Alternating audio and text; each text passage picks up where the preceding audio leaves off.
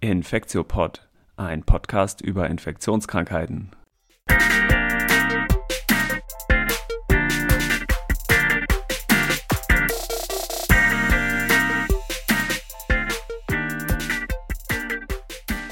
Ja, willkommen bei einer neuen Folge vom Infektiopod. Das ist jetzt schon die 36. Folge. Heute ist Mittwoch, der 18. November 2020.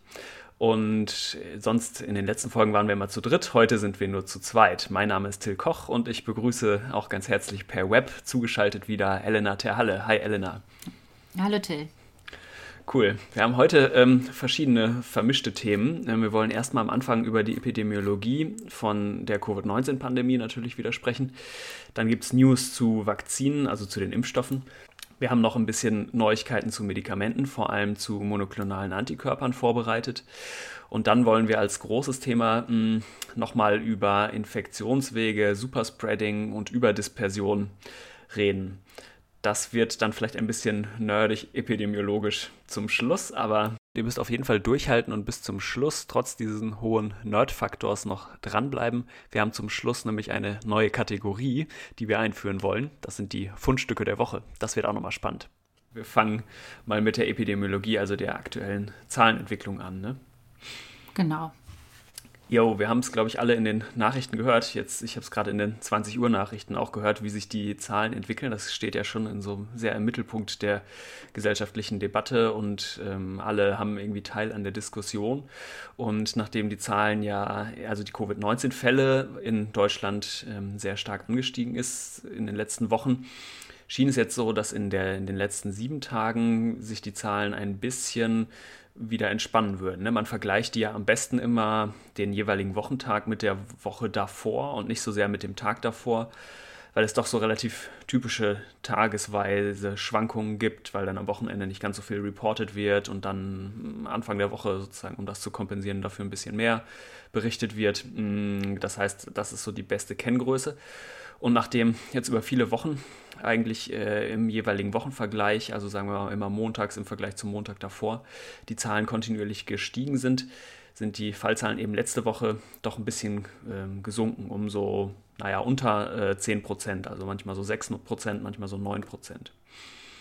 Ähm, wichtig ist aber zu wissen, dass gleichzeitig auch die Testungen deutlich zurückgegangen sind und sogar um bis zu 12 Prozent weniger von den äh, Tests auf SARS-CoV-2 gemacht wurden, sodass eventuell dieser Abfall der Inzidenzzahlen doch ein bisschen trügerisch ist. Oder was meinst du dazu, Elena? Ja, ich denke das auch. Vielleicht sollte man dazu jetzt gerade nochmal anmerken, dass die Teststrategien ja verändert worden sind. Also dass ah. wirklich nur noch ähm, überhaupt Menschen getestet werden sollen nach den neuen ja, Strategien des RKIs die schwere respiratorische Symptome haben ähm, und nicht mehr ähm, nur bei Erkältung getestet werden soll oder asymptomatische. Ich glaube, das ist wichtig zu wissen, warum die, dass man versteht, dass die Testrate auch abgenommen hat. Ja. Und da gibt es auch einen Grund für, der auch ganz plausibel ist. Ne? Man denkt ja erstmal, ja. weniger testen ist schlechter, aber ähm, tatsächlich fängt jetzt ja die Wintersaison an und die Erkältungssaison auch. Und anscheinend werden pro Woche in Deutschland haben bis zu 5 Millionen Menschen Erkältungssymptome. Und die kann man im Prinzip nicht alle testen, weil man nur eine viel geringere PCR-Kapazität hat von ungefähr 1,6 Millionen Tests pro Woche. Das heißt, man kann, könnte gar nicht alle Erwachsenen äh, testen, die Erkältungssymptome haben. Ne? Genau. Und man muss ja sagen, man hört das ja so schon aus den Laboren, dass die häufig an ihre Grenzen da auch kommen und wirklich auf Anschlag arbeiten gerade schon. Ne? Ja, absolut. Das sagen die Kollegen auf jeden Fall aus den Laboren, wenn man mit denen spricht. Ja. Ne? Also da ist nicht ja. mehr viel mehr Luft nach oben, leider. Ja. Ich finde ja persönlich ein ganz gutes Maß auch die positiven Rate der Tests. Das heißt, wie viel Prozent der Tests, die insgesamt gemacht wurden, waren positiv auf SARS-CoV-2. Ich habe so den ja. Eindruck, in englischsprachigen äh, Auswertungen oder wenn da die äh, Inzidenzlage berichtet wird, ist, wird das immer mit erwähnt. Ich habe es für so ein paar Wochen in Deutschland auch ab und zu in den Nachrichten, zumindest bei Deutschlandfunk, mitgehört. Ähm, jetzt im Moment höre ich es nicht mehr, was ich ein bisschen schade finde, mm, weil das ja relativ aussagekräftig ist, diese Zahl. Ne? Ja. Also die ähm, lag, glaube ich, im Frühjahr so um die 5% zwischenzeitlich und die WHO sagt, wenn es unter 5% ist, ist es gut, dann hat ein Land das relativ äh, gut im Griff. Ich glaube, in Deutschland lag es jetzt im Sommer sogar zwischenzeitlich unter einem Prozent, also da war, hat man sozusagen fast keine positiven Tests gehabt unter den ganzen Tests auf SARS-CoV-2 oder anders gesagt, man konnte sich sehr, sehr sicher sein, dass man die wenigen Fälle, die aufgetreten sind, auf jeden Fall auch alle mitgeschnitten hat und alle detektiert hat. Ne? Und jetzt ja. letzte Woche hatten wir den Höchststand mit 9,2 Prozent der Tests auf SARS-CoV-2, die gemacht wurden, dass die positiv waren. Und ähm, ja. das heißt einfach, dass viele, viele äh, Infektionen auch einem durch die Lappen gegangen sind. Ne? Ja. Genau, aber ich denke auch, dass es gut wieder zeigt äh, oder wiedergibt, dass es weiterhin auch möglicherweise ansteigend ist, selbst wenn die absoluten Fallzahlen ähm, jetzt eher so, mm, sagen wir, auf einem Niveau sich jetzt einpendeln. Ne? Das ist halt trotzdem, hm. ja, das ist eine wichtige Zahl, die man mit im Blick haben muss. Ja, eine andere Zahl, die man, glaube ich, auch mal mit im Blick hat, ist diese Case Fatality Rate. Da hatten wir auch im Frühjahr bei den Podcasts ab und zu schon mal äh, drüber geredet. Das ist ja eine sehr einfach zu berechnende, aber so ein bisschen irgendwie auch ungenaue oder sehr grobe Anzahl, weil man einfach die Anzahl der positiven Tests auf SARS-CoV-2 teilt durch die Anzahl von Leuten, die gestorben sind. Das heißt also die Fallsterblichkeitsrate. Und die lag äh, in der ersten Welle im Frühjahr bei ungefähr 4% und ist auch im Sommer wiederum gesunken und steigt jetzt aber ähm, wieder an und liegt ungefähr wieder bei 2%. Das heißt, das ist auch so ein Marker, weil diese Case Fatality Rate natürlich ganz wesentlich davon bestimmt wird, wer denn überhaupt erkrankt, also insbesondere ob Leute, die älter sind, erkranken oder auch Leute mit ähm, Vorerkrankungen, also Risikogruppenerkrankungen. Und das war ja genau diese Bewegung, die wir gesehen haben, dass im Sommer eben vor allem junge Leute erkrankt sind, die dann eben kaum schwer krank geworden sind und deutlich weniger gestorben sind. Und jetzt betrifft es eben aber auch wieder Ältere. Ne? Ja, genau.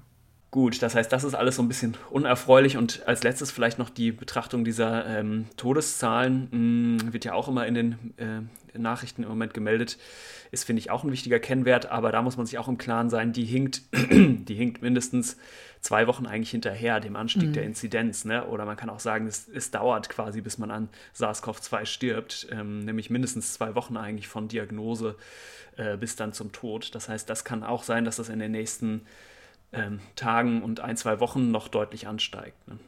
Ja. Hm. Aber dann kommen wir, würde ich sagen, jetzt mal zu was Erfreulichen. Alles klar. Und zwar, das ist sind die Impfungen, weil da gab es jetzt ja eine erneute Meldung letzte, letzte, war es letzte Woche oder war das Anfang dieser Woche? Ich weiß es gerade gar nicht mehr genau. Ist auch total krass, finde ich, dass diese Meldungen ja mittlerweile auch in den genau. Nachrichten kommen. Also auch das kam jetzt gerade in den 20 Uhr Nachrichten, die neuesten News zu den Moderna-Vakzinen. Ne? Verrückte Welt. Genau, Genau. Und das ist ja doch Wahnsinn. Und ich dachte, da fangen wir jetzt doch erstmal ähm, drüber an zu sprechen. Till, vielleicht magst du einmal erklären, was das für eine Impfung ist. Ja, genau. Also wir müssen, glaube ich, über zwei Dinge reden, die jetzt in der letzten Woche passiert sind. Das eine ist die Vakzine von der großen US-amerikanischen Firma Moderna, die ja im Prinzip fast genau das gleiche ist wie die von Pfizer und BioNTech, nämlich auch eine mRNA die hat ein bisschen eine andere Abkürzung, die heißt 1273, ähm, aber es ist auch eine mRNA, die für das komplette Spike-Protein kodiert. Also das ist wieder so ein Impfstoff, wo eben nicht der, das komplette Virus und auch nicht nur das Spike-Protein verimpft wird, sondern, ähm, also das wird beides nicht verimpft, sondern es wird nur die RNA, also nur der genetische Code verimpft und die Körperzellen bauen dann selber das Spike-Protein und die Immunantwort entwickelt sich dagegen und auch gegen die RNA, weil es auch diese Toll-like-Rezeptoren gibt, die die RNA direkt erkennen und darauf das Immunsystem sozusagen anschmeißen. Genau, das heißt, das war ein Impfstoff, der, wie gesagt, eigentlich sehr ähnlich ist dem von Pfizer und BioNTech. Mm, er ist ein bisschen höher dosiert. Es sind 100 Mikrogramm der RNA enthalten. Bei dem Pfizer und BioNTech-Impfstoff sind es nur 30 Mikrogramm, das heißt ungefähr dreimal so viel ist drin. Und die haben auch eigentlich jetzt erstmal nur eine Pressemitteilung rausgegeben, also Moderna, das war jetzt so Anfang der Woche, glaube ich. Ähm, und die machen, machen ja auch wieder eine große Phase 3-Studie, also über 30.000 Leute die sich schon eingeschlossen haben und haben auch wieder so eine geplante Interimsanalyse gemacht. Also sie hatten das schon vorher in dem Protokoll aufgeschrieben, wann sie die machen wollen. Das ist ja immer sehr gut, wenn man, wenn die äh, Studienärztinnen und Ärzte sich sozusagen nicht einfach überlegen, oh, jetzt machen wir mal die Zwischenanalyse, sondern wenn man das schon vorher festgelegt hat, das erhöht sozusagen die Qualität oder das Vertrauen in diese äh, Aussagekraft eigentlich. Und das war eben so, dass sie ähm, bei 95 Probanden, die in dieser Phase 3-Studie Covid-19 bekommen haben, gesagt haben, so, jetzt machen wir eine Zwischenanalyse. Und von diesen 95 ProbandInnen haben eben, hat man gesehen, dass 90 in der Placebo-Gruppe waren und 5 in der Impfstoffgruppe. sodass man eben danach sagen konnte, wir haben eine deutlich äh, erhöhte ähm, oder wir haben eine sehr hohe Wirksamkeit von knapp 95 Prozent. Ja. Genau, und auch hier war ja der primäre Endpunkt eben wieder Covid-19. Das hatten wir auch beim letzten Mal schon gesagt bei der Pfizer-Vakzine, hm, dass eben nicht überprüft wird, wie gut schützt der Impfstoff vor Infektion. Das geht auch deutlich schwieriger ja zu überprüfen, weil da müsste man ja alle Leute andauernd abstreichen, um eben auch asymptomatische Infektionen mitzuschneiden, ähm, sondern es wird eben über, also die Leute kriegen gesagt, meldet euch, wenn ihr entsprechende Symptome habt, Atemwegserkrankung, Fieber und so weiter. Dann testen wir euch und wenn dann die PCR positiv auf SARS-CoV-2 ist, dann zählen wir das als Covid-19. Ne? Und vielleicht muss man auch noch mal dazu sagen, jetzt, dass die auch zweimal, also es zwei Impfdosen gibt, wie auch bei dem ähm, Pfizer-Impfstoff. Ne? Das mhm. ist. Ähm Genau, die sind, die Impfstoffe sind wie gesagt gleich, die Protokolle sind ein bisschen anders, weil Moderna ähm, waren jetzt vier Wochen dazwischen, bei äh, Pfizer waren drei Wochen zwischen den beiden Impfungen. Und die Moderna, äh, die Studie hat 14 Tage ähm, nach der zweiten Impfung nachgeguckt, wohingegen die Pfizer-Impfung sieben Tage nach der zweiten Impfung nachgeguckt hat. Ähm, sind jetzt kleine Unterschiede, aber das erklärt, glaube ich, zusammen mit der etwas höheren Dosierung bei Moderna sehr gut diesen kleinen Unterschied von 90 bzw. 95 Prozent. Ne? Ja. Und was man auch noch gesehen hat jetzt bei der Moderna-Impfung, ist der beim sekundären Endpunkt. Das war einmal, dass man gucken wollte die, ähm, nach den schweren Covid-19-Verläufen. Und da hat man jetzt gesehen, dass es elf schwere ähm, Verläufe gab und alle im Placebo-Arm waren. Das ist ja eigentlich auch schon ein, nochmal eine sehr gute Nachricht für diesen Impfstoff. Das ist wirklich auch eine gute Nachricht, genau. Ich, ich muss sagen, ich hätte das auch so ein bisschen erwartet, weil ja. ähm, wenn man sich anguckt, was macht eine Impfung, jetzt so generell alle Impfungen, dann ist es, glaube ich, am, ja, vielleicht kann man so sagen, am leichtesten für eine Impfung einen schweren Krankheitsverlauf zu verhindern. Am zweitleichtesten für eine Impfung ist es, einen leichten Krankheitsverlauf zu verhindern. Und am schwersten für eine Impfung ist es, glaube ich, eine, eine Infektion komplett zu verhindern und eine sterilisierende ja. Immunität zu machen. Ne? Oder andersrum gesagt, das, hat, das Letztere hat sozusagen die höchste Wertigkeit. Ne?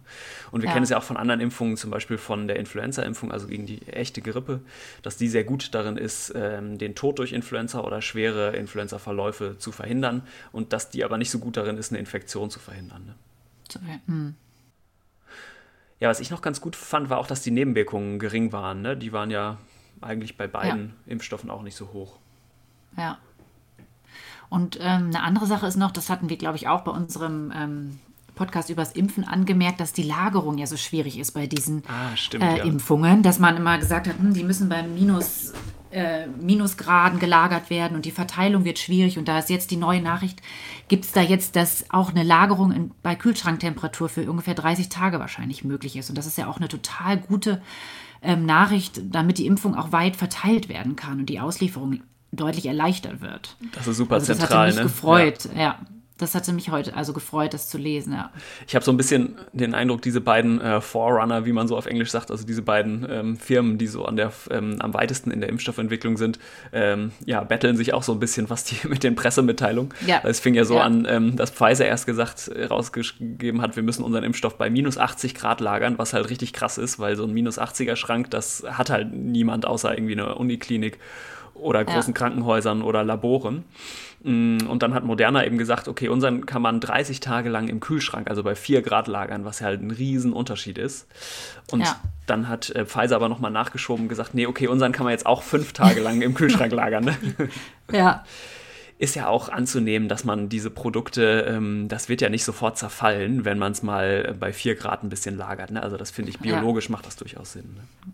Ja. Ich wollte einmal noch sagen zu den äh, Nebenwirkungen, weil da kommen ja auch immer viele ja, Fragen, dass, ja. dass, wir vielleicht einmal noch ein bisschen äh, genauer darauf eingehen. Ähm, bei diesen klinischen Trials, bei den Untersuchungen, mh, äh, unterscheidet man grob zwischen zwei Kategorien von Nebenwirkungen. Das eine sind SAEs, das sind sogenannte Serious Adverse Events, das sind schwerwiegende Nebenwirkungen, die man auf jeden Fall gar nicht äh, auftreten haben will in seinem Trial. Und das andere sind normale AEs oder äh, normale äh, Adverse Events, unerwünschte Ereignisse. Ne? Diese schweren mhm, Nebenwirkungen ja. sind wirklich schwerste Nebenwirkungen. Also wenn ein, wenn ein Proband, eine Probandin stirbt, irgendwie lebensbedrohlich erkrankt, ähm, aber auch wenn jemand so schwer krank wird, dass ein Krankenhausaufenthalt notwendig ist oder auch, dass ein schon bestehender Krankenhausaufenthalt verlängert werden muss. Das sind so grob äh, sind so SAEs. Ähm, und die sind nie aufgetreten in keiner der beiden großen Studien. Mm, und die normalen AEs unterscheidet man dann meistens in so verschiedene Schweregrade, meistens so ein Grad 1, 2 und 3 sind so die, die üblicherweise vorkommen.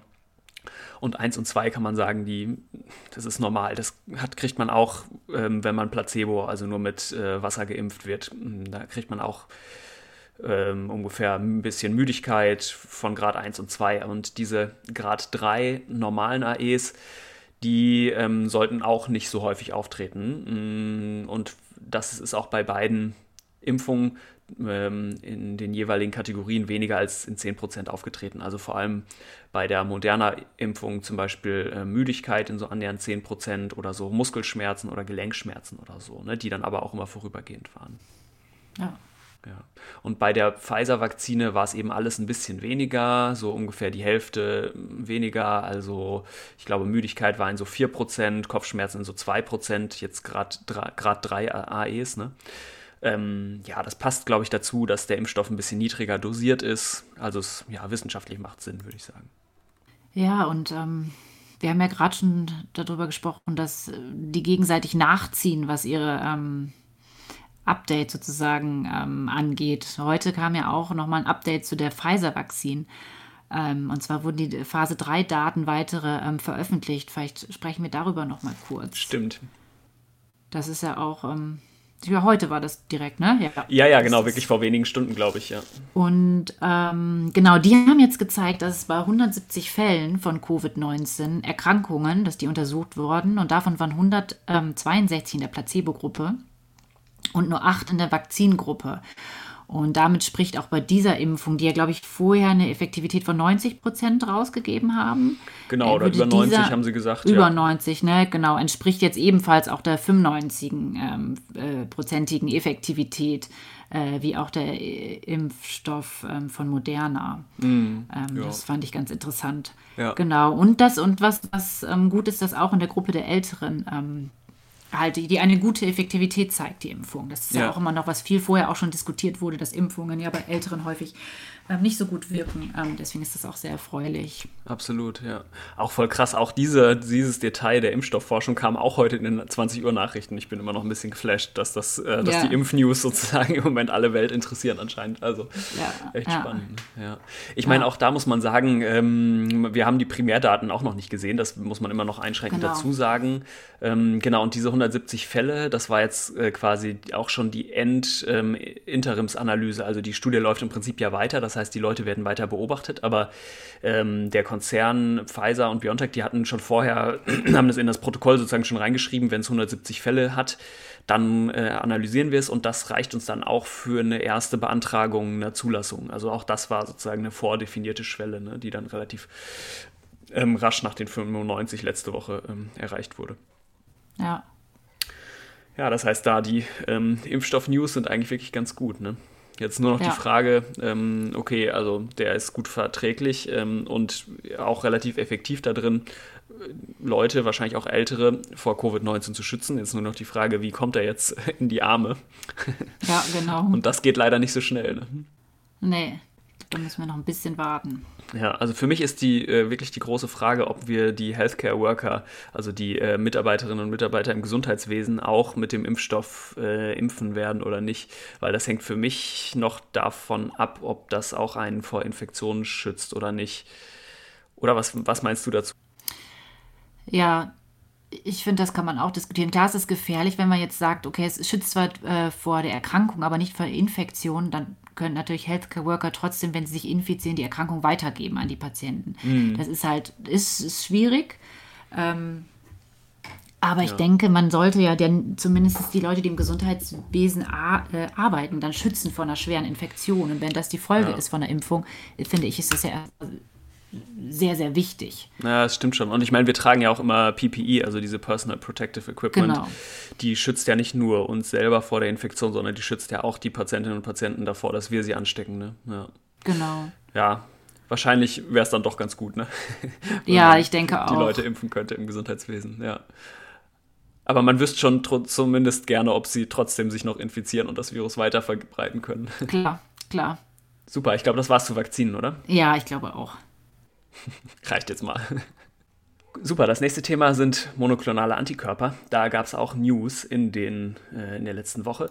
Es ist ja generell so, dass wir auf dem Feld der, der Drugs, der Medikamente, also der Therapeutika gegen SARS-CoV-2, also zur Behandlung von Covid-19, eigentlich nicht so richtig gut vorangekommen sind im Bereich, wenn man es mit dem Bereich der Vakzine vergleicht. Ne? Wir hatten ähm, Remdesivir, was irgendwie nicht so richtig gut wirkt. Man hat Dexameth Dexamethason, gut, das wirkt bei ganz Schwersterkrankten äh, bis zu 30 Prozent und so weiter, aber so richtig eine, ein Wundermittel hatten wir irgendwie noch nicht.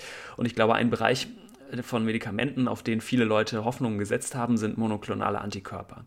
Das sind also Antikörper, die SARS-CoV-2 ähm, abfangen und dann hoffentlich neutralisieren können. Das heißt, es sind Medikamente, die antiviral wirken mm, und damit ganz klar auch nur in der allerersten Phase der Erkrankung, wahrscheinlich sogar nur in der ersten Woche nach Symptombeginn oder nach Infektion, mm, eigentlich überhaupt wirksam sind.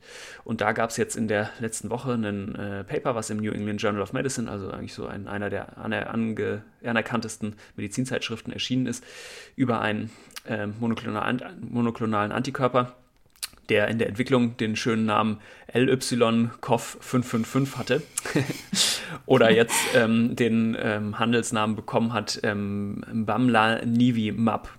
Oder ich glaube, etwas leichter kann man es mit BAM abkürzen. Das konnte ich mir okay. zumindest merken. sagen wir einfach BAM dazu. Also Bamla ja. Nivi Map ist der eigentliche Name. Wir sagen BAM dazu, genau.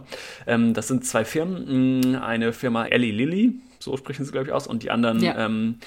Abcelera aus Kanada, mm, die haben so eine Emergency Use Authorization, also EUA, also so eine Ausnahmegenehmigung im Prinzip von der amerikanischen Arzneimittelbehörde, von der FDA bekommen, dafür, dass man dieses BAM einsetzen kann mm, zur Behandlung von Patientinnen und Patienten mit Covid-19 und genau, das, äh, ja, das war erstmal schon mal bemerkenswert. Das heißt, es gibt jetzt ein neues Medikament, was zumindest in den USA so eine Notfallzulassung bekommen hat. Das kennt man ja auch schon, ne? Das wurde ja, oder eins der Medikamente wurde jetzt, oder genau, die das hergestellt haben, ähm, bei Donald Trump angewendet. Oder? Das war ähm, das. Ich glaube nicht, nee. Das waren die Antikörper von Re Regeneron, glaube ich. Also Ach. der hat, der hat, der hat, ja, also Trump hat immer gesagt, ich habe Re Regeneron bekommen. Das, der Antikörper heißt nicht so, sondern die Firma heißt so. Aber genau, ich glaube, er meinte, dass er ihren, äh, ihren Antikörper bekommt. Also ist der noch nicht zugelassen, den er bekommen hat. Also genau, der Antikörper von Regeneron, das ist ja nämlich auch ein äh, Cocktail, ein sogenannter. Also es sind zwei ja. Antikörper. Der heißt äh, REGN-CoV2. Okay. Und genau, das ist auf jeden Fall nicht der gleiche. Und meines Wissens haben die das beantragt, aber es ist noch nicht approved, also noch nicht genehmigt. Okay. Genau. Durch. Mhm. Ja. Und genau, Daten habe ich da zumindest auch noch nicht gesehen. Hm, wir sollten aber vielleicht einmal kurz erwähnen, ähm, was das für ein Zeug ist, diese monoklonalen Antikörper, ja, ja. dieses ja, ja, unbedingt. Genau, das ist also ein IgG1 monoklonaler Antikörper. Also monoklonal heißt ja, dass sie äh, alle exakt gleich aussehen. Ne? Nicht wie wenn man jetzt eine natürliche Infektion hat, dann bildet man alle möglichen Antikörper, die gegen ganz verschiedene Bereiche vom Spike-Protein zum Beispiel gerichtet sind und auch nicht nur IgG1 sind.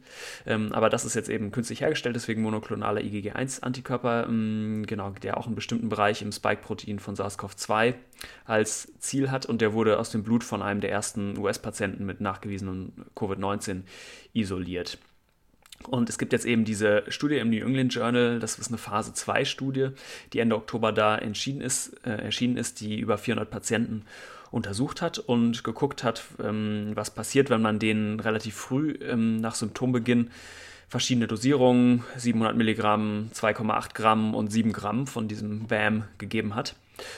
Und das Gute war, dass es auch placebo-kontrolliert war und doppelt verblindet und so weiter. An über 40 Zentren, also 40 verschiedenen, 41 verschiedenen Krankenhäusern in den USA. Und ich fand die Studie eigentlich ähm, in dem, was rausgekommen ist, ganz gut, aber der primäre Endpunkt, den sie gewählt hatten, war im Studiendesign, der war so ein bisschen komisch, denn die hatten als primären Endpunkt Reduktion der Viruslast am 11. Tag. Und am elften Tag nach Symptombeginn haben die Leute aber kaum noch Viruslast und dementsprechend hat man bei dem primären Endpunkt auch gar nicht so viel Unterschied gesehen zwischen den verschiedenen Gruppen. Ne? Mhm. Ja. ja. Und das heißt, das war einfach aus meiner Sicht ein Fehler im Studiendesign, weil ähm, der primäre Endpunkt ist halt der, die Hauptaussage der Studie. Und wenn man den schlecht designt, dann kann hinterher sozusagen auch nicht so richtig viel was rauskommen. Aber ich finde, ja trotzdem, dass die Studie ähm, hoffnungsvoll war, was diese Substanz, was BAM angeht, weil die Hospitalisierungsrate von den Leuten hm, in der Verum-Gruppe, also in deren, die das BAM bekommen haben, deutlich niedriger war. Da lag die bei 1,6 Prozent, im Gegensatz zu über 6 Prozent in der Placebo-Gruppe. Das heißt, da konnte wirklich die Chance, dass man mit Covid-19, also dass man so krank an Covid-19 wurde, dass man ins Krankenhaus musste, deutlich gesenkt werden. Und das ist ja schon mal super, ne? Ja.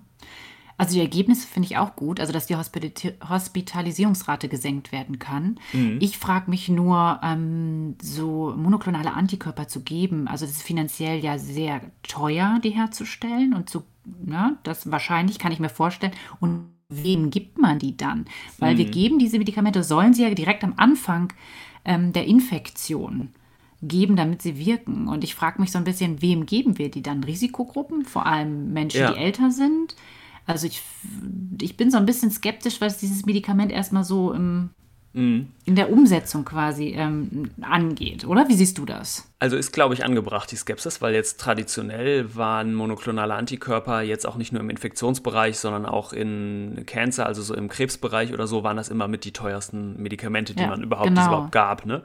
Und ich glaube aber tatsächlich, dass sich das ändert aufgrund von technologischem Fortschritt, ganz einfach gesagt. Okay. Also ich habe zumindest, ähm, ich weiß nicht, wir hatten letztens so eine ähm, Podiumsdiskussion hier in Hamburg von der ähm, so einer akademischen Gesellschaft und da war auch jemand ja. auf dem Podium ähm, aus der Industrie, der genauso ähm, monoklonale Antikörper ähm, herstellt und okay. der hat gesagt, das wird sich in den nächsten Jahren radikal ändern und diese Medikamente werden deutlich, deutlich im Preis fallen, einfach weil sehr viele ja. Firmen da auch gerade dran forschen und äh, diese Präparate herstellen. Ähm, ja. Und das wird äh, sozusagen eine ganz andere Kategorie von Medikamenten. Also weil auch Tabletten, die man sonst ja schluckt, sind auch zum Teil pat wegen Patentrecht äh, sehr, sehr teuer. Und äh, genau, ich glaube, dass in mittelfristig, also in wenigen Jahren wahrscheinlich die Preise dafür auch so sinken werden, jetzt für monoklonale Antikörper generell, dass das, ja. man das auch besser einsetzen kann. Ne? ja. ja.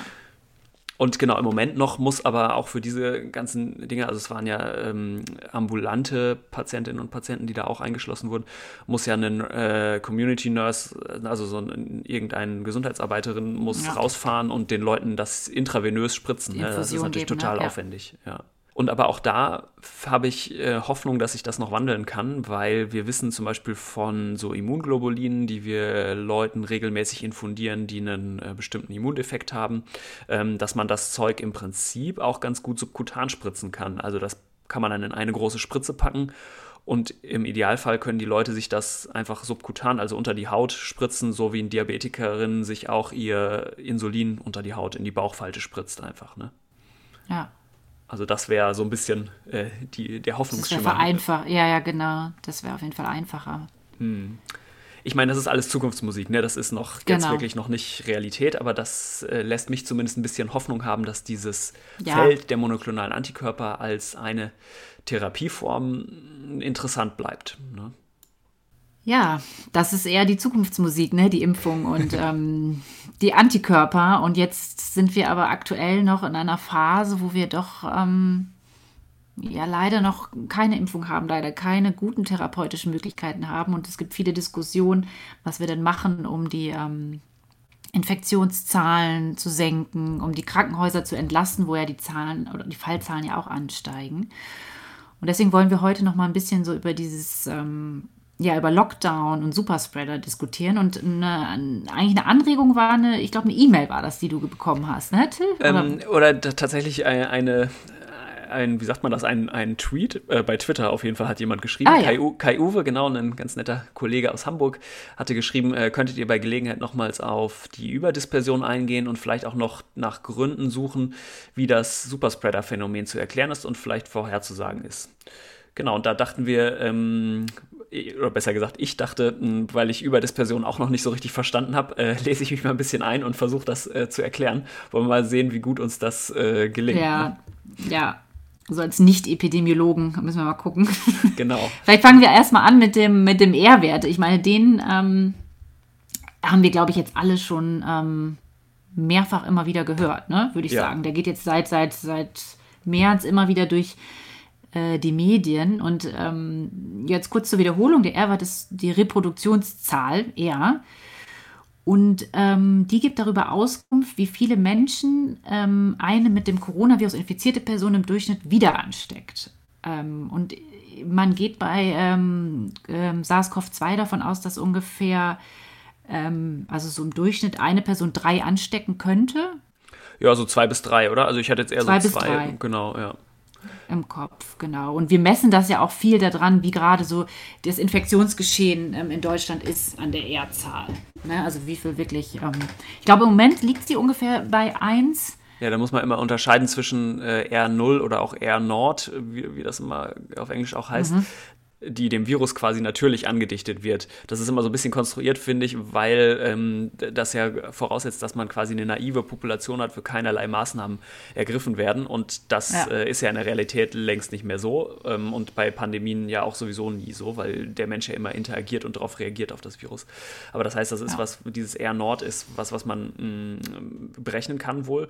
Und dann gibt es eben eher effektiv und das ist immer das, was in den Nachrichten man so hört. Ne? Also der Wert, wie er tatsächlich ist im Moment. Genau, und das zweite war ja der Überdispersionsparameter, also dieser Dispersionsfaktor die jo. sogenannte Überdispersion. Also ähm, es geht ja um dieses, diesen Begriff Superspreading oder Superverbreitungsereignis, tolles deutsches Übersetzungswort. Ähm, was damit gemeint ist, ist, dass ein kleiner Teil von infektiösen Patienten eine überdurchschnittlich große Zahl von Individuen infiziert. Und wir reden dann eben von diesen Superspreading-Events, das haben jetzt, glaube ich, auch schon alle gehört. Ähm, diese, dieser Fokus ist dabei auf die Events, also auf die äh, Superspreading-Ereignisse und nicht so sehr auf die Individuen, weil es wahrscheinlich weniger individuelle Faktoren sind, die so ein Superspreading-Ereignis ähm, ermöglichen. Also es ist jetzt nicht, weil die eine Person so viel Virus ausschüttet im Vergleich zu einer Person, sondern es ist eher, weil das eine Ereignis bestimmt auf eine bestimmte Art und Weise zustande gekommen ist, so würde ich es vielleicht sagen. Also weil zum Beispiel ja. alle im geschlossenen Raum sind, der sehr klein ist, weil da vielleicht gesungen wird oder gesprochen wird, weil alle keine Maske tragen und so weiter und so weiter und weil es eben vor allem auch in der richtigen, genau in der richtigen Zeit stattfindet, wenn die Person, die Indexperson eben sehr sehr infektiös ist. Ne? Ja.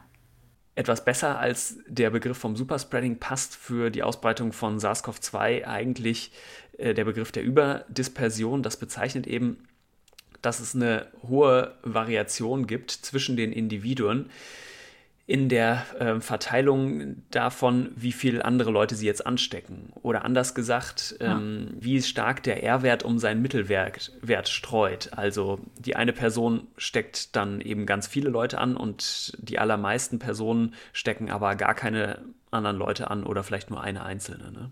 Und das kann man eben quantifizieren mit diesem Hyperdispersionsparameter oder Dispersionsfaktor Kappa. Das ist gewissermaßen die individuelle Übertragungsheterogenität, also wie unterschiedlich sind Menschen dahingehend, wie viele andere Leute sie anstecken.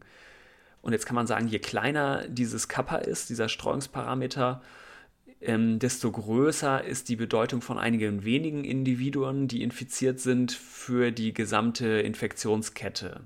Ja? Und ja. je kleiner der ähm, Dispersionsfaktor Kappa ist, desto größer ist eben die äh, Überdispersion und desto wichtiger im Ausbreitung der Pandemie sind diese Superspreading-Events. Wenn der Überdispersionsparameter, also wenn der 0,1 ist, würde das bedeuten, dass die 10% infektiösesten sozusagen der Person ca. 80% der gesamten Sekundärübertragung verursachen. Ähm, genau, ich hoffe, das versteht man einigermaßen, wie wir das jetzt erklärt haben, die Überdispersion. Ja, das genau, das war jetzt, glaube ich, so eine Faustregel. Ne? Und diesen Dispersionsfaktor genau. von 0,1, das weiß man wohl bei SARS-1, dass der Dispersionsfaktor da ungefähr 0,1 war. Ne? Ja, genau. Gut, äh, bei der Erklärung jetzt von der Überdispersion haben wir jetzt mehrfach ähm, erwähnt, dass diese sogenannten Superspreading Events. Und ich glaube, wir müssen das so ein bisschen auseinanderdröseln nochmal, ob wir von wirklich von Events sprechen oder von, häufig hören wir nur Super, die Superspreader. Ähm, genau, ob wir von einzelnen Personen sprechen. Ich glaube, das muss man da noch so ein bisschen gucken. Ja. Sind es wirklich Events oder einzelne Personen? Ja, also ich, mein Eindruck ist, dass es ähm, eben nicht so sehr auf die Individuen da ankommt, beziehungsweise insofern, als dass man, dass es eben nicht so ist, dass jetzt eine Person wirklich ähm, dauerhaft äh, Superspreaderin oder Superspreader ist, ne? Also, sondern dass es eben mh, wegen aufgrund dieser Viruskinetik, die hatten wir hier, glaube ich, auch schon mal erwähnt, die ja im Prinzip aussieht wie so eine Kinderrutsche. Ne? Also am Anfang ist die Leiter, da geht es total steil hoch und dann hat man so einen Peak, der liegt blöderweise vor Symptombeginn, ein bis zwei Tage. Ja. Und dann fällt die Viruslast ganz allmählich ab, wie so eine ganz flache Rutsche eigentlich. Ähm, das heißt, dass dieser Peak der höchsten Viruslast und dementsprechend auch der größten Infektiosität eben an einem oder zwei Tagen liegt. Und das scheinen eben die Tage zu sein, wenn man da in den richtigen Umgebungen sich aufhält, also in einem engen Raum ohne Maske mit vielen Leuten und so weiter, dann hat man die Chance, so ein Superspreading-Event zu produzieren. Ich selber könnte mir vorstellen, vielleicht ist das Ganze sogar zeitlich noch enger, also dass es vielleicht sogar nur ein paar Stunden ist, wo man so super, super infektiös ist. Kann ja vielleicht auch sein. Und ja. ähm, dann, dass man sozusagen genau als Superspreader dann genau dieses Zeitfenster abpasst, um in den entsprechend günstigen, in Anführungsstrichen, Bedingungen zu sein. Und dass daher diese Superspreading-Events und diese Überdispersion kommt und ich glaube, es ist eben nicht so, wie man das von Typhoid Mary so in der Medizingeschichte hört, also von dieser äh, legendären Person, die Typhusbazillen, äh, über ihr ganzes Leben im Prinzip ausgeschieden hat und dann immer wieder Leute und Leute jahrelang infiziert hat. Also ich glaube, so ist es sozusagen nicht, dass eine Person dauerhaft Superspreader ist und dann immer wieder Leute ansteckt. Ne? Ja, ich habe dazu ähm, eine Studie gefunden die, ich habe ich hab noch ein bisschen nach Superspreadern geguckt, was gibt es da überhaupt, was wurde da bereits ähm, publiziert. Und das ist eine Studie aus Japan, ähm, die sich, ähm, die das mal untersucht hat. Die ist im Zeitraum von Januar bis April diesen Jahres durchgeführt worden und im September publiziert worden. Und da haben die 3184 Fälle ähm, untersucht und fanden ähm, ja durch diese drei, über 3000 Fälle 61 Cluster und haben sich das ähm, genauer angeguckt und haben in 22 Fällen auch konkrete Personen ausmachen können, ähm, die wahrscheinlich am ehesten ähm, die Superspreader. Also die ähm, Indexpersonen sozusagen. Genau, die die mhm. Indexpersonen sozusagen waren, die halt viele weitere angesteckt haben. Ähm, und da haben die gesehen, dass die Superspreader meist männlich waren, also zu 59 Prozent, okay. und jung waren, also zwischen 20 und 39 ah, Jahre alt. Und die keine Symptome hatten bisher, also die noch komplett symptomlos, wie du ja gerade schon gesagt hast, ähm, dass man am ehesten davon ausgeht, dass es vorher ist und die deswegen zu Superspreader waren, werden, weil die noch symptomlos waren. Und diese Übertragung ähm, sind dort in Japan vor allem so bei Karaoke-Partys, also mit viel Singen und laute Musik ähm, oder irgendwie bei, in, in Clubs oder in irgendwelchen äh, Bars oder auch in Fitnessstudios übertragen worden sind. Ähm, das fand ich ganz interessant. Vielleicht ist es jetzt aber auch so ein bisschen Japan-spezifisch mit diesem Karaoke. Bei uns ist es jetzt ja nicht so weit verbreitet. Ähm, Gut, das wäre dann hier vielleicht der Kirchenchor oder so, oder? Genau, oder, ähm, genau. Ja, mhm. ja genau. Ja, interessant, aber das passt doch eigentlich ganz ja. gut in das, was wir jetzt auch so uns vorhin ausgemalt haben, ne? Genau, genau. Das ist mhm. eher auch so zu Superspreading-Events dann auch waren. Ja, man weiß, kennt diese Events ja auch von anderen Infektionserkrankheiten. Das ist ja von anderen ähm, bereits äh, berichtet worden, so wie von SARS, von Tuberkulose auch, auch von Masern. Und da wurde immer viel diskutiert. Man konnte jetzt aber nicht wirklich irgendwie sagen, okay, der und die Ursache ist jetzt das, dass der ein Superspreader war. Man hat dann möglicherweise gesagt, es gab zusätzliche Erkrankungen, andere Virulenzfaktoren, Umweltbedingungen, immunologische Faktoren. Aber das gab nie jetzt so richtig, wo man sagen könnte, das ist es jetzt. Und ähm, jetzt hier bei der SARS-CoV-2 geht man ja eher davon aus, dass es jetzt keine zusätzlichen Erkrankungen zum Beispiel sind wie andere respiratorische äh, Viren. Würde ich jetzt denken, weil die ja meistens symptomlos dann doch waren. Mhm. Aber das heißt, Superspreading ist eigentlich was, was wir jetzt auch gar nicht nur erst seit SARS-1 oder SARS-CoV-2 jetzt kennen, sondern ähm, was es auch bei anderen Erkrankungen gibt, ja? Genau, ja, mhm. genau. Okay, ein anderes Paper, was wir noch rausgesucht haben zum Thema Überdispersion und Superspreading, ähm, ist in PNAS erschienen, Proceedings of the National Academy of Sciences of the USA, also so auch einer sehr angesehenen Fachzeitschrift in den USA. Das heißt Evidence that Coronavirus Superspreading is Fat-Tailed, also ähm, eine sogenannte Fettungs, fettes Verteilungsende hat. Ein lustiger Begriff, den wir jetzt gleich nochmal erklären wollen. Ähm, da, genau, letztlich geht es da auch darum, mh, mit etwas mathematisch und statistisch ausgefeilteren Methoden nochmal ähm, das in Formeln zu gießen und etwas genauer zu beschreiben. Ähm, weil man kann diese Sekundärübertragung jetzt ja zum Beispiel auf so einen ähm, zweidimensionales Diagramm mal auftragen. Ja, also wir stellen uns mal vor, auf der x-Achse ist die Anzahl der Sekundärübertragungen aufgetragen. Das heißt, wie und auf der y-Achse ist die Häufigkeit ähm, aufgetragen, wie häufig das vorkommt. Also auf x-Achse steht jetzt von links nach rechts bei diesem Diagramm eine Sekundärübertragung 2, 3, 4, 5, 6, 7, 8, 9, 10 bis irgendwie 60 oder so. Ähm, und auf der y-Achse steht jetzt die Häufigkeit. Also wenn wir uns eine bestimmte Anzahl von ähm, Sekundärinfektionen zum Beispiel diese 3000 jetzt eben angucken, dann ähm, wie, wie häufig ähm, das eben vorgekommen ist, dass so und so viele Sekundärübertragungen ähm, zusammen aufgetreten sind. Ja? Mm, und jetzt könnte man sich vorstellen, wenn das Ganze normal verteilt wäre, dann hätten wir so eine gaußsche Glockenkurve. Das heißt, wir hätten in der Mitte einen Anstieg bei so mittelvielen Sekundärübertragungen, vielleicht bei so drei oder vier. Und das würde dann zu beiden Seiten steil abfallen. Das heißt, man hätte ganz wenig Leute, die vielleicht null Sekundärübertragungen hätten und man hätte ganz wenig Leute, die vielleicht zehn Übertragungen, Sekundärübertragungen hätten. Rein hypothetisch gesprochen, wenn es so eine gaußsche Normalverteilung wäre. Und das ähm, ist aber so nicht, wie wir aus der Realität wissen, sondern ähm, diese Verteilung fällt, wenn man nach rechts geht, also in die Richtung von den hohen Anzahlen von Sekundärfällen, ähm, fällt diese Kurve eben kaum ab und es bleibt ein, ja, sozusagen ein fettes Ende oder ein Fat Tail auf Englisch. Das übersetze ich eher nicht auf Deutsch. Ähm, man kann auch sagen, etwas statistisch ausgefeilter, dass diese Verteilung relativ viel Wahrscheinlichkeitsmasse am auslaufenden Ende der Verteilungskurve besetzt, besitzt. Mm, und das heißt, dass mehr statistische Information in diesen extremen Ereignissen liegt.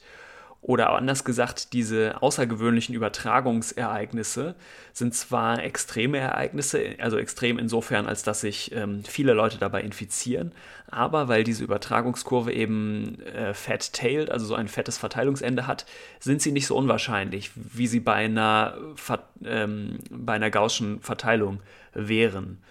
Oder anders gesagt, das ist jetzt ähm, ein mathematisches Modell, also aus der Extremwerttheorie, also Extreme Value Theory auf Englisch, ähm, mit der man beschreibt eine Verteilung, bei der diesen, diese extremen Ereignisse eben gar nicht so unwahrscheinlich sind. Extremal yet probable heißt es auf Englisch. Das fand ich irgendwie ganz cool. Und dieses mathematische Modell der Extremwerttheorie ähm, ist jetzt gar nicht nur für Infektionserkrankungen eigentlich, sondern das kennt man sowohl aus der Ökonomie, also wenn man berechnet, wie wahrscheinlich der nächste Börsencrash ist, und auch aus der Statik, also wenn man berechnen will, wie stabil ein Bauwerk für so extreme Wetterbedingungen zum Beispiel sein muss. Ne? Okay, das reicht jetzt vielleicht erstmal zu dem einen mathematischen Modell, aber ihr seid noch nicht entlassen aus dem äh, Nerd-Mathe-Kram. Es gibt nämlich noch ein weiteres Paper, was in Nature erschienen ist. Und ähm, das stellt, stellst du, Elena, noch mal kurz vor, ne? Ja, gerne. Das ist eine Studie, die aus, von Wissenschaftlern aus Stanford ähm, publiziert wurde in Nature. Ähm, die ist ganz interessant und zwar zeichnen die so ein bisschen das Infektionsgeschehen in den USA zeichnen die nach, würde ich sagen. Und zwar haben die ähm, anhand eines Computermodells, das können wir euch gleich noch ein bisschen genauer erklären, ähm, anhand von äh, demografischen Daten, epidemiologischen Schätzungen und anonymer Handydaten, ähm, ich glaube zwischen März und Mai, ähm, haben die ähm, ja das Verhalten von rund 98 Millionen Menschen in zehn amerikanischen Metropolregionen nachvollzogen, um zu gucken, wo bewegen die sich. Das haben die einmal analysiert und dann haben die das mit den Infektionsgeschehen, also mit Daten, äh, wie viele Infektionen wo waren, ähm, verglichen und das analysiert. Ähm, genau, Till, vielleicht magst du einmal dieses Modell erklären, ähm, ja, mit gerne. dem die das gemacht haben? Ja, ja genau. Also ähm, wenn man Epidemiologie lernt, dann ist so eins der ersten Modelle, was man lernt, ist dieses SIR-Modell. Ähm, S steht für susceptible, also empfänglich. I steht für infected, also infiziert äh, gerade. Und R steht für recovered oder removed, also Leute, die sich von der Erkrankung erholt haben. Und das ist ein äh, sozusagen ganz basales Modell, ähm, mit dem man beschreibt, wie sich Erkrankungen in, ähm, in suszeptiblen, also in empfänglichen Populationen von Menschen, aber auch von Tieren und so weiter ausbreitet.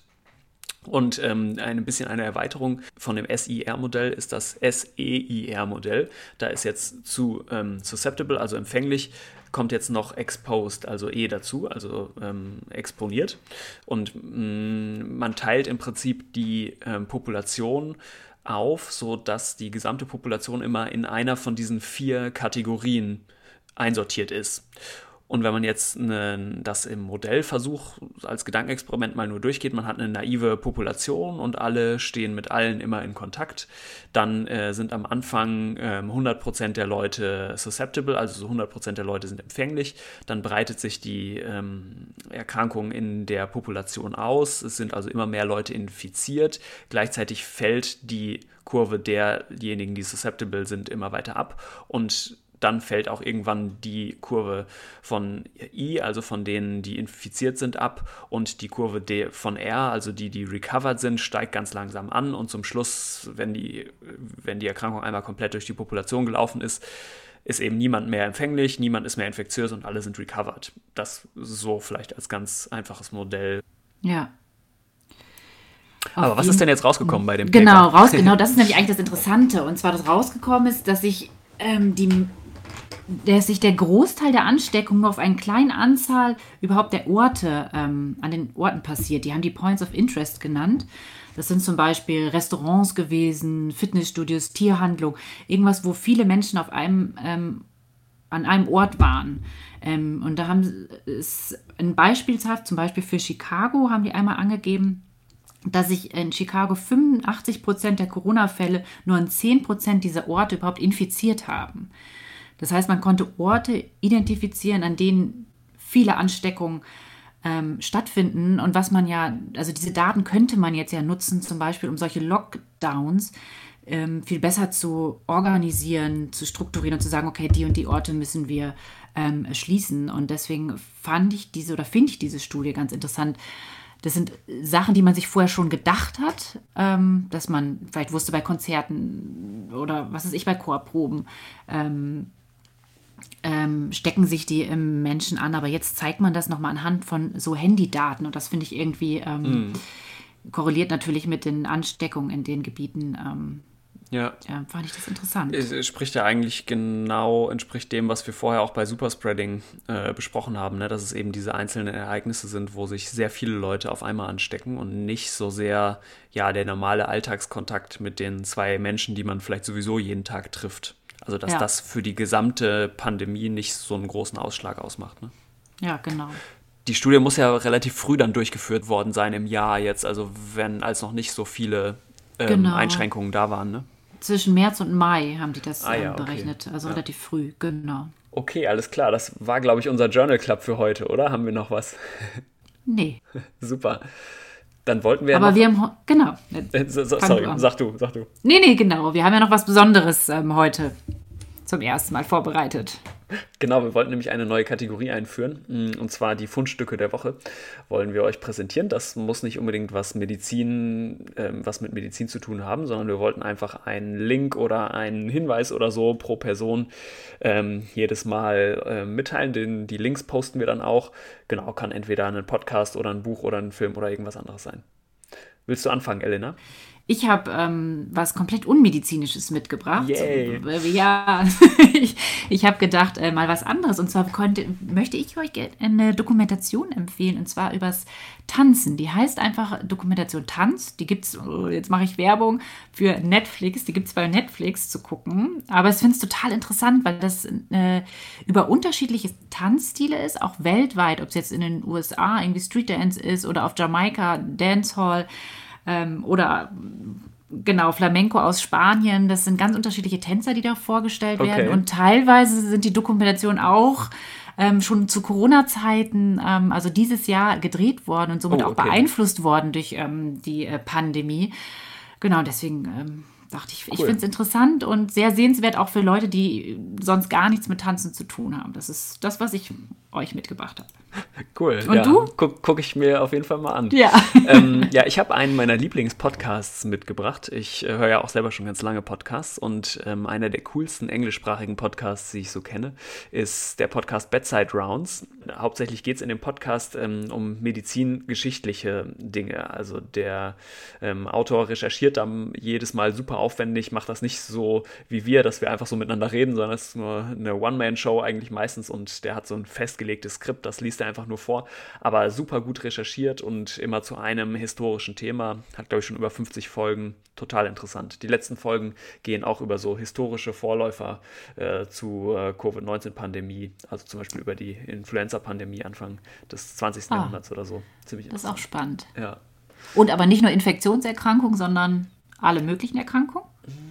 Ja, doch, genau. Alle möglichen Erkrankungen. Ähm, schon ein Fokus auf Infektionserkrankungen, okay. würde ich sagen. Aber auch ähm, über, also was ich da total gelernt habe, waren so ähm, diese Viersaftlehre, also Humoraltheorie. Und wie lange, also über 2000 Jahre, war das ja echt irgendwie so Standard in der Medizin quasi, dass die Leute aus vier Säften aufgebaut sind und so weiter und die Krankheiten sich dadurch bestimmen. Also ziemlich abgefahren eigentlich, ja.